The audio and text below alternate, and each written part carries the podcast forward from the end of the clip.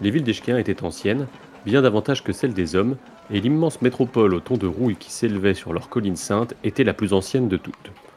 Elle n'avait pas de nom, elle n'en avait pas besoin.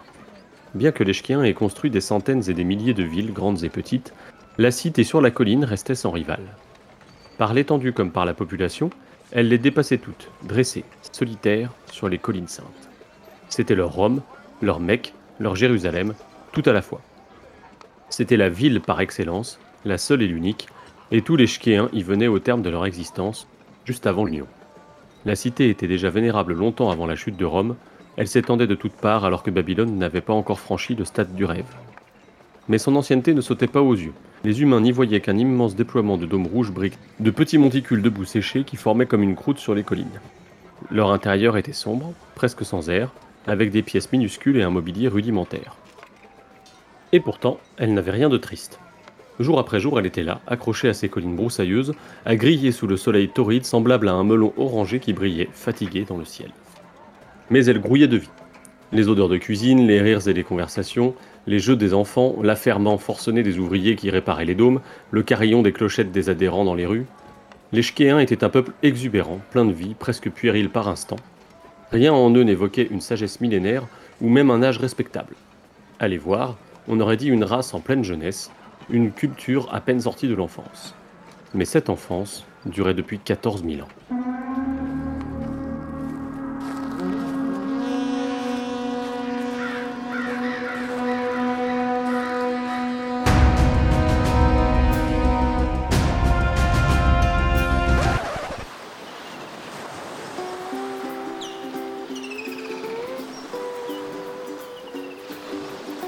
Bienvenue à vous qui nous rejoignez à Fort-le-Vent pour les congés estivaux de la garde de nuit. Vous êtes bien dans Martine à la plage, le podcast qui parle des œuvres de notre barbu à bretelles préféré. Et que seraient les histoires de Martine sans l'amour, cette vague qui nous emporte tous un jour quand elle ne se fracasse pas contre les récifs de la politique et pour accompagner vos souvenirs des mois d'un été au camping ou à la colonie de vacances, Thierry Soulard, qui nous a rejoint, qu'on connaît aussi sous le nom de DNDM sur le forum, a été choisir un recueil de nouvelles tout particulier qui traite entre autres, dans sa nouvelle éponyme, dans sa nouvelle éponyme de ce sentiment. Salut Thierry. Salut Chris. Alors, euh, quel est ce recueil que j'ai teasé? Alors, Chanson pour l'IA, c'est un recueil qui, euh, qui, est paru en français dans les années 80, qui est paru en anglais euh, vers 76, et la, la, nouvelle Chanson pour l'IA, Chanson pour l'IA dont je vais parler, c'est euh, une, nouvelle écrite par George Martin quand il avait 25 ans, donc euh, on va dire une œuvre de jeunesse quasiment, mais qui est pour moi vraiment la, le meilleur ouvrage de George Martin, la meilleure histoire qu'il ait jamais écrite, euh, et j'inclus le trône de fer là-dedans, parce que le trône de fer n'est pas terminé, donc on ne peut pas juger. par contre, chanson pour Laïa, c'est pour la belle esquive, quoi. Chanson pour Laïa, c'est une euh, novella, donc c'est-à-dire un format entre la nouvelle et le roman, euh, qui, est, plus, connu euh, aux États-Unis, en Angleterre qu'en France. Donc on est sur une trentaine de pages, quelque chose comme ça. Pour donner le référentiel, c'est à peu près comme quand on a parlé de Windhaven avec, ou de Aviland Tuff avec Shao et John, c'est-à-dire que c'est des formats assez longs en fait. Les nouvelles de Martin de manière générale sont assez longues. Oui, pour nous, on appellerait ça des nouvelles longues ou des romans courts, grosso modo c'est le format d'un Amélie Nothomb ou euh, d'un euh, d'un Marc Lévy hein, pour euh, pour faire simple en France, c'est-à-dire des courts romans.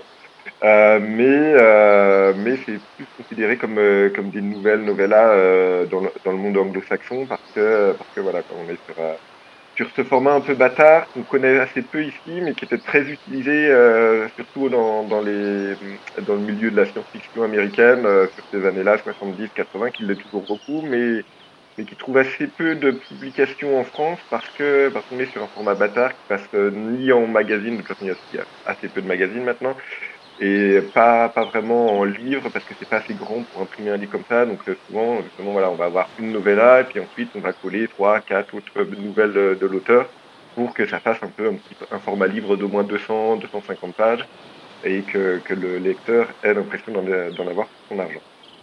Bah, c'est un petit peu le format qu'a choisi euh, le Bélial pour euh, une heure lumière un peu. Voilà, c'est notre équivalent français en France, quoi. C'est exactement ça. la collection Une heure lumière du Bélial, c'est l'une des rares collections de, de novellas qui existent en France. Pour ceux qui connaissent, c'est-à-dire des, des livres d'une centaine de pages en général qu'on va lire souvent d'une traite et qui vont, qui vont avoir euh, une idée forte, un impact émotionnel fort, mais qui ne vont pas nous emmener dans un univers euh, extrêmement étendu qui va partir dans tous les sens parce qu'il n'y a pas le temps.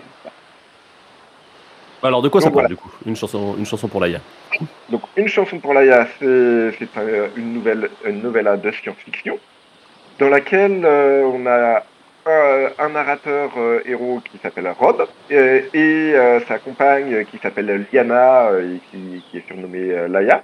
Donc les, les, connaisseurs du film de fer doivent reconnaître ce prénom. Et ces deux personnages en fait sont des, des psychiques, c'est-à-dire des, des, personnages qui ont un talent psychique, pas tout à fait le même l'un et l'autre. Laia est beaucoup plus puissante que, que Rob en fait pour, pour lire les émotions des gens et pour entrer dans leur tête. Rob, euh, Rob est, plus sur les émotions, Laïa est plus sur les pensées, sur euh, ce qui se passe dans la tête des gens. Et ces deux personnages, en fait, sont embauchés par l'administrateur d'une planète, euh, par un humain, qui, est, qui est le, un peu l'ambassadeur et administrateur humain d'une planète extraterrestre récemment découverte, une dizaine d'années plus tôt, sur laquelle il y a en fait un problème. Qui est, le problème qu'il y a, c'est que les, les humains arrive sur cette planète commence peu à peu à se convertir de plus en plus à la religion locale. Et que cette religion est très particulière dans le sens où c'est la seule religion de la planète. Il n'y a pas un seul hérétique sur cette planète, il n'y a pas un seul athée, une seule personne qui croit autre chose ou qui ne croit pas. Tous les, extraterrestres, enfin tous, les natifs de cette planète croient en cette religion et cette religion demande en fait ce que, les humains euh, comprennent comme euh, un suicide rituel ou un sacrifice euh, humain. Quand on se convertit à cette religion, on sait que ça va se finir par, par être dévoré vivant par un espèce de, monstre blob qui vit dans les cavernes de, la planète et qui, qui est en fait le, plus ou moins le dieu de, cette religion. Donc euh, l'administrateur euh, humain qui, est en charge de la communauté humaine qui vit sur cette planète euh, voit qu'il a un problème parce que c'est les humains dont il a dont il a la charge commencent à se convertir peu à peu à cette religion étrange qui se finit par un, par un suicide et et il, il comprend pas en fait quel est est l'attrait de cette religion pour pour les gens et pourquoi est-ce qu'ils font ça donc il fait appel à ces deux personnages de, de Psychique, Rob et Laia, pour, euh, pour enquêter et découvrir ce qui se passe. Voilà pour résumer un peu le, le, la base du voilà, et le, culte s'appelle le culte de l'union. Euh, si je me souviens bien de ma lecture de la fiche wiki euh, de la garde de nuit, euh, puisque je l'ai déjà dit au cours de ce podcast, mais je n'ai lu qu'une seule des œuvres dont on va parler pendant l'été. Là, cette année, j'ai lu Windhaven, et comme ça m'a, quand même mis une grosse claque, je me suis dit, hop, je vais en garder pour l'année prochaine. Je vais pas tout lire d'un coup, parce que si à chaque fois c'est comme ça. voilà, je pense qu'on n'a pas choisi par hasard non plus les, les nouvelles et les, les œuvres dont on parle dans ce podcast estival en fait, euh, on a, il y a vraiment du, une charge émotionnelle assez forte et, euh, des, histoires assez puissantes dans, les œuvres de George Martin de sa période novella science-fiction comme ça des années 70-80 euh, qui, valent vraiment le coup d'œil. C'est pour ça qu'on fait ce podcast d'ailleurs pour vous encourager à les lire parce qu'elles sont vraiment très bien.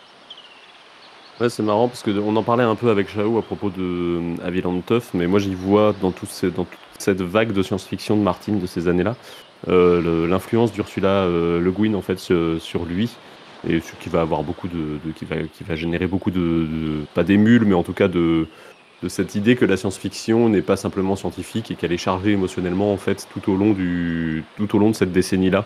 Enfin, je sais pas si toi tu tu t'es un peu connaisseur de, de, cette autrice-là et si tu vois quelque chose comme ça, mais connais, j'ai lu du Ursula Le Guin, je, je connais moins que, que d'autres auteurs d'autres autrices, mais euh, oui, Ursula Le Guin, il y a, il y a une, euh, une, dimension émotionnelle humaine, une dimension politique dans ce qu'elle fait. Euh, elle n'est pas la seule non plus, alors est-ce que... Oui, il y en a d'autres, hein, mais... Martine là-dessus, je ne sais pas. Il y a... euh, il parle dans, dans rétrospective RRR. Et, le, gros pavé, on va l'appeler le gros pavé. le gros pavé, voilà. L'énorme pavé qui s'appelle Rétrospective, qui est un recueil de, de, de, différentes nouvelles et de différents scénarios qu'il a écrits, entrecoupés entre chaque histoire de de, de, deux, trois pages où il dit, euh, voilà, à ce moment-là de ma vie, euh, j'étais j'étais rendu à tel, euh, à tel niveau, je me posais tel genre de questions, et cette œuvre, elle reflète ça, et, et voilà, c'est vraiment un, ouvrage passionnant aussi, rétrospectif, pour les petits inserts comme ça, principalement. Et, et du coup, il parle de, oui, de qu'est-ce que la science-fiction, qu'est-ce que la fantasy, et qu'est-ce que la science-fiction sur le côté scientifique, est-ce que la science-fiction c'est juste des histoires scientifiques? Il, met de côté cette, euh, cette idée-là très, très vite en disant voilà on peut pas euh, on peut pas écrire d'histoire purement scientifique euh, ou alors voilà il y a il y a que, quelques cas particuliers où ça va être l'intrigue va reposer sur à quelle à quelle température va bouillir l'eau ou des, des, des points hyper scientifiques hyper précis et pas forcément très intéressants mais par contre, voilà, la science-fiction, les littératures de l'imaginaire, la fantasy, euh, l'horreur vont être des moyens de d'explorer l'âme humaine. Et c'est vraiment ça qu'il veut faire avec euh, avec les, ses œuvres en général et avec celle-là en particulier. Donc euh, oui, euh, il euh, il cherche beaucoup moins à, faire de la science-fiction, ce qu'on va appeler la hard SF, mais il, il cherche pas du tout à faire de la hard SF. Il cherche à faire une science-fiction qui va explorer l'âme humaine et qui va chercher à, à voir ce qu'est l'humain euh, dans toutes ses dimensions. Et c'est vraiment ça que, que Chanson pour là-dessus que Chanson pour l'IA est, est, très très fort parce qu'il y arrive extrêmement bien. Et euh, le, le voyage est, est, fort émotionnellement, il pose des questions dérangeantes, euh, il nous renvoie à, à, des, à des choses où, euh, auxquelles on n'a pas forcément envie de, de penser, souvent. Mais, euh, mais c'est vraiment euh, une œuvre qui, qui, euh, voilà, qui réussit ce, cette synthèse de, l'émotion et de la réflexion et euh, de, l'amusement, de, l'intérêt de lecture. Dans en une centaine de pages et rien que pour ça, franchement, chapeau. On voit bien comment ça s'inscrit dans les thématiques que, qui sont chères à Martine et euh, comment ça s'inscrit dans sa bibliographie. Est-ce que tu vois des liens peut-être un peu plus évidents avec le Trône de Fer en dehors de Rob et Lyanna euh, qui sont forcément, euh, qui ont forcément une résonance particulière voilà. pour les gens qui, qui, sont fans du Trône de Fer? Rob et Lyanna, bien évidemment. Et il y a, y a autre chose. Alors ça pourrais euh, penser que c'est un peu un spoiler, ça ne l'est pas vraiment, je, pense, je vais quand même en parler. C'est le, Grishka, donc le, l'espèce de, d'entité qui vit dans les grottes et qui, est à la base du culte de l'union dans, cette œuvre, peut parfaitement se, rapprocher des, enfants de la forêt et de leur religion et de, de ce que George Martin fait dans le trône de fer avec les barrales et la religion des enfants de la forêt. On va ceux, qui ont lu euh, les, œuvres comprendront facilement de quoi je parle. Pour les autres, allez lire. Et voilà, il y a cette idée dans les deux cas que d'explorer l'idée de Dieu tout en tout en proposant une alternative à Dieu, en proposant un Dieu soit quelque part réel, en proposant une solution pour euh, pour qu'il y ait euh, l'aspiration de l'humain à l'éternité, l'aspiration de l'humain à l'amour éternel et inconditionnel, la, résolution du problème de la solitude de, de la solitude humaine, pas, simplement la solitude être euh, physiquement seul à, un moment ou à certains moments, ou euh, mais plutôt être émotionnellement seul, euh, jamais se sentir vraiment connecté aux gens, euh, jamais jamais arriver, enfin toujours se dire même si j'arrive à me connecter aux gens, j'arriverai jamais à à connaître quelqu'un aussi bien que je l'aimerais il y aura toujours ce, mystère de l'autre. Euh, toutes, ces questions extrêmement philosophiques qui, qui, sont à la base des religions, en fait, qui sont le, pourquoi les, humains vont inventer des religions et essayer de trouver des, explications, des solutions à ces questions. George Martin, que ce soit dans Chanson pour Laïa ou que ce soit dans Le Trône de Fer à partir de l'intégrale 5, en fait, parce que c'est des révélations qui arrivent dans l'intégrale 5, il propose une solution alternative à ça, qui est à la fois extrêmement satisfaisant et en même temps qui peut, qui pour les, tenants des religions peut sembler une fausse solution. Et ces, personnages justement se, se posent ces questions. Est-ce que voilà, il y a, y a, un échange dans, dans Chanson pour Laïa qui est, qui est extrêmement fort, qui m'a extrêmement marqué. C'est entre le, le, héros et euh, l'administrateur humain qui l'a qui l'a embauché on est vers la fin de la nouvelle et euh, le l'administrateur humain euh, comprend pas en fait. Il, on a eu des révélations, mais l'administrateur humain ne les comprend pas. Il n'arrive pas à, à, voir l'attrait de, de, de, ce qu'on vient de lui expliquer. Parce que, parce que voilà, il dit, euh, oui, regardez, nous, les humains, nous, sommes, euh, nous sommes plus avancés technologiquement que ces aliens, que c'est nous qui sommes venus sur cette planète, nous, c'est nous qui, euh, exportent des choses, eux, ils sont encore dans un espèce d'âge, pas d'âge de pierre, mais d'âge, euh, voilà, et ils sont, ils ont une, ils ont une, euh, histoire qui est plus longue que la nôtre, mais ils sont restés à, un niveau technologique très bas. Et regardez, on a la seule tour qui existe sur leur planète. Et euh, il y a le Rob, le héros, qui lui répond oui, mais ils ont le seul dieu qui existe dans tout l'univers. Et, euh, et, voilà, on a vraiment euh, dans cette nouvelle et, et dans, dans, la religion des enfants de la forêt, entre autres, chez George Martin, cette, volonté d'explorer la question de, de Dieu et, et de voir à travers la magie d'un côté, à travers la science-fiction de l'autre et les pouvoirs psychiques, une forme de magie d'un point, de vue narratif. Euh, qu'est-ce que qu'est-ce que Dieu Qu'est-ce qu'on recherche dans l'idée de Dieu? Qu'est-ce qu'on euh, est-ce que, qu'est-ce que quelles sont les questions qu'on se pose et euh, quelles sont les réponses qu'on a envie d'y apporter à ce niveau-là?